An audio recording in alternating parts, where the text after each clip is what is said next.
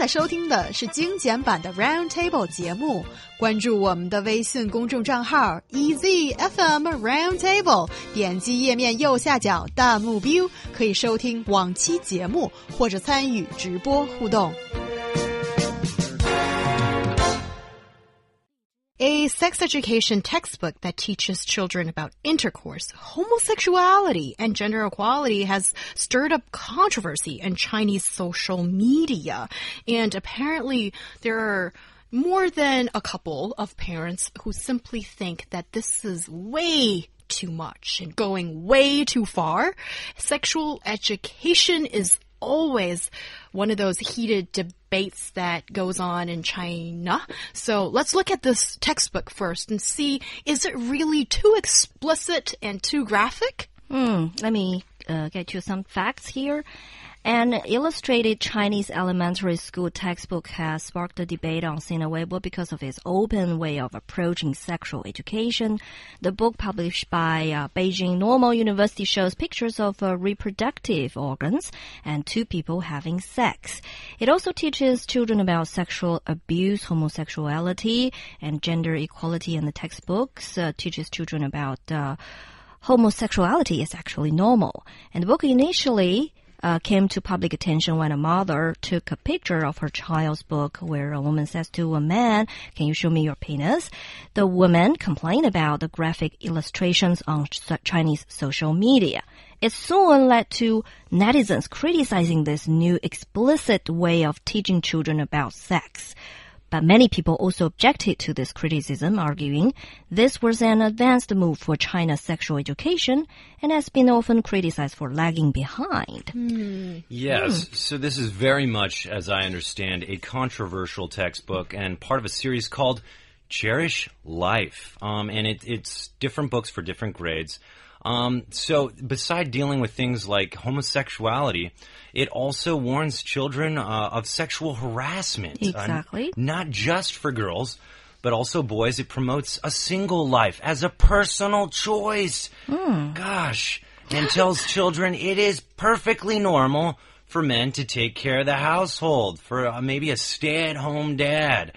Mm. The book hmm. helps normalize the discussion of reproductive organs and, uh, I guess higher grades. Uh, the book talks about uh, in the higher grades, uh, as the book applies, the book will talk about things like menstruation, sexual intercourse, and other topics. Um, and yeah, so as I had said, the concept I think here too that's really interesting is uh, homosexuality and how it's introduced at the higher levels here. And, you know, I had been given sex ed. I think I got a general just description of what anatomy was. And boys and girls were separated in different classes, I think in, in elementary school. And they're like, hey guys, so this is what that thing is on you, um, just so you know. And then as I got to middle school, we kind of talked about, uh, why you have that, you know? Um, but it was very much nothing like something like homosexual, homosexuality was talked about. And I know kids in my time, uh, men and women who were homosexuals, they never felt that they were like everybody else because they were never talked about in class and these kind of things. So I think a book, personally, I'm really proud of this book. I think it's a great initiative because maybe this means a generation of human beings that don't have to feel bad for kind of, uh, and, and for kind of the way they were born, in my opinion. Mm-hmm. And so I'm really excited about that. But not just this, guys. I, I mean, it talks about sexual harassment. Yeah. It lets these kids know, like, there's going to be a point where you see something um, on another person and you like it. But you need to realize I need to respect that person in their personal space, and that is something I cannot act on. I need to be very much to myself, you know, and there's a way to do the, these things a right way, and this is how it's done. I think this is a great step. What do you got? What do you think? Well, I think I want to share my own experience on this because I was born in 1980. Mm. So we started to get uh, some education about this when we were in middle school, which means the seventh to 12th grade. You know, when we come to that, it was the education in biology lesson. The teacher literally skipped that lesson, mm. the class we were very excited waiting for the teacher to teach us and we, we thought we would see some graphics, but nothing happened. he she just said, "Okay, we skip this chapter, move on to the next one." So you know how I got this information, how I got learned about the sex, because of the boy behind me, sitting behind me, taught me. He showed me the picture on the textbook, mm-hmm. told me this is about it. I was like, oh, oh, all right. You know, this is already a progress when people nowadays start to teach children when they were uh, when they are in their primary school. It's already progress. Yeah, and here in China, according to an online survey, it showed that 88% of Chinese youth polled said they had learned about sex on their own. Yeah. What? That is scary. So these kids are going to find the information, and you know, online, it's out there. And sometimes, uh, whoever's doing this kind of teaching that happens online, you shouldn't have your kids learn from this person. Who is this person? Uh, that's something that's really scary. But there is uh, another thing that I really want to take a quick second to talk about, and something I thought was interesting, is that according to PBS NewsHour article, the Netherlands, uh, their approach known as comprehensive sexual education starts as early as age four, and comprehens- comprehensive sexual education is kind of like the exact same thing this book is promoting.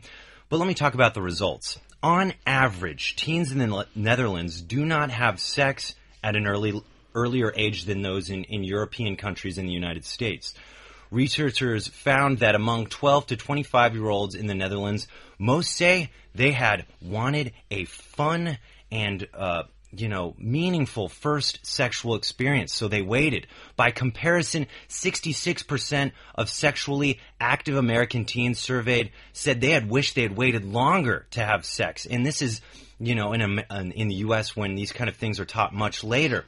According to the World Bank, uh, teen pregnancy in the Netherlands is one of the lowest in the world, five times lower than that in the U.S. Rates of HIV infection and sexually transmitted diseases are also super low. A 2008 United Nations report found that comprehensive sex ed, when taught, um, allows young people to explore their attitudes and values and practice the decision making and other life skills they will need to be able to make informed choices about their sexual lives. Students who had completed this education in the Netherlands were found to be more assertive in life and better communicators. Oh, that is so well said, and I think that's a really good example. I think uh, if we make a comparison amongst these three countries in sex ed, I think the uh, the Netherlands is definitely the spirited-headed one, the one that's more maybe advanced, and they're so much more open about all of this. And in the middle would be the U.S. I think that is certainly a lot more uh, progressive about this than we are in China. And I think in China, the last few years, we've seen so much change towards uh, the attitude um, of sex in general. I feel, and to one um, reason I uh, see is that there's so much news that goes on uh, in exposing um, children to become victims of sexual abuse and harassment, and they don't know about it. And it, I think when media has actually played a very positive role sometimes in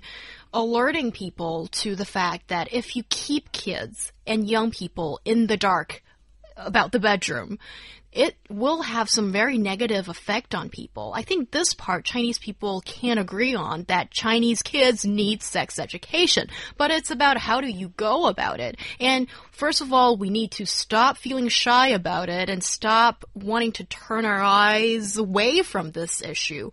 And this book, I think, is very advanced in the sense that this is uh, uncomfortable information even for some of the adults.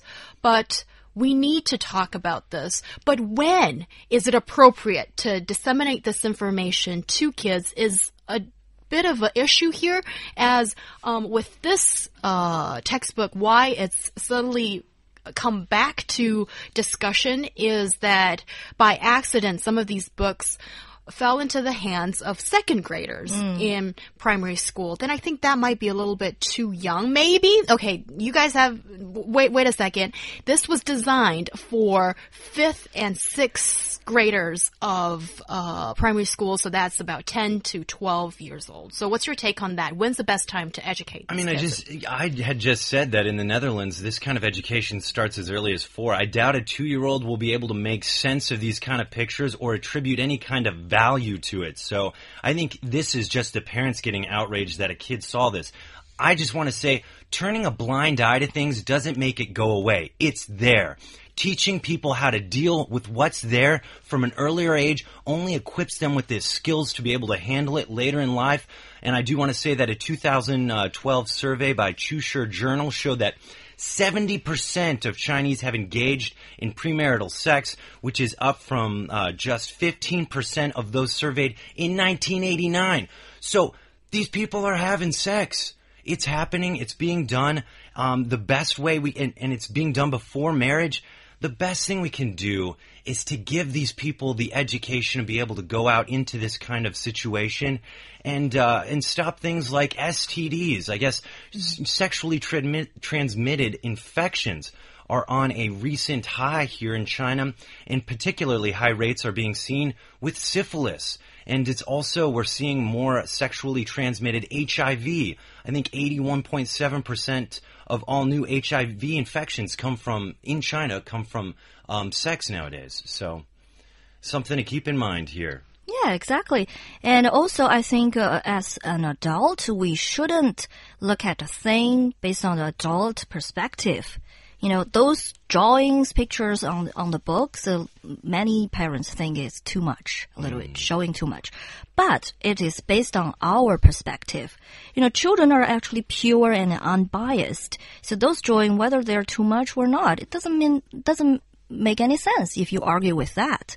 So if this book is scientifically written, drawn, then why not? You know, teach them. Yes, and I think that's really important. Yes, we need to equip our kids with the necessary knowledge when it comes to sex, and uh, only when you know about it can you have an open and educated attitude towards it. And I think you'll be just happier in general.